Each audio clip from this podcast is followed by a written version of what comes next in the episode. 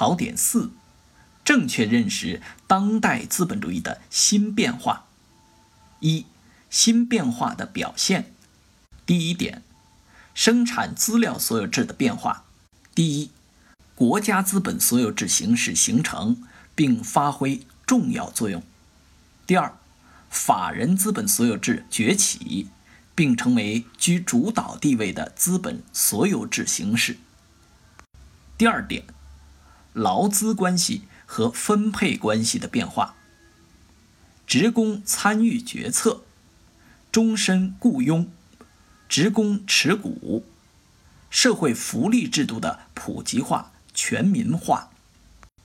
第三点，社会阶层和社会结构的变化。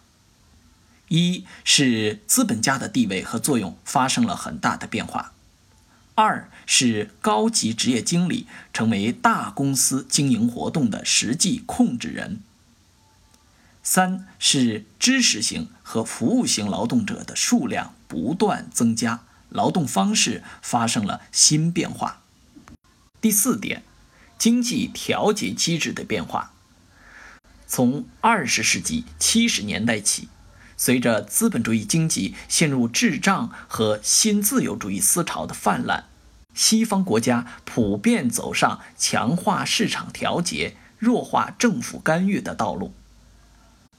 经济危机呈现新的特点，比如去工业化和产业空心化日趋严重，产业竞争力下降，经济高度金融化。虚拟经济与实体经济严重脱节，财政严重债务化，债务危机频繁爆发，两极分化和社会对立加剧，经济增长乏力，发展活力不足，周期性危机与结构性危机交织在一起，金融危机频发，全球经济屡受打击。第五点。政治制度的变化。第一，政治制度出现多元化的趋势，公民权利有所扩大。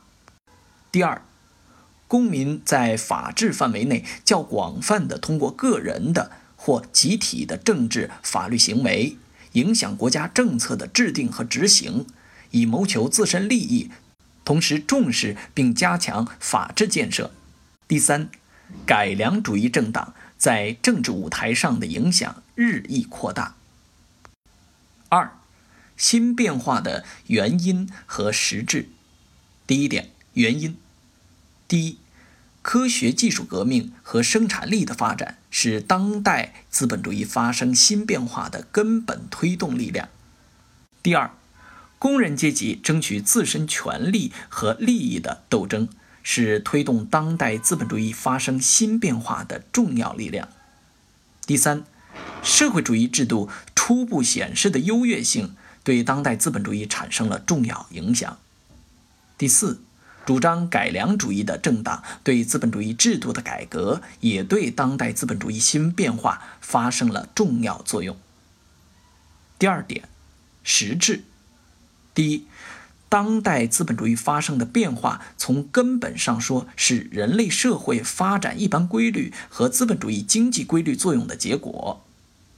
第二，当代资本主义发生的变化是在资本主义制度基本框架内的变化，并不意味着资本主义生产关系的根本性质发生了变化。三，二零零八年国际金融危机以来，资本主义的。矛盾与冲突。第一点，经济发展失调，具体表现为：一是虚拟经济与实体经济发展失衡；二是福利风险增加；三是债务负担沉重。第二点，政治体制失灵：一是西式选举往往难以选贤。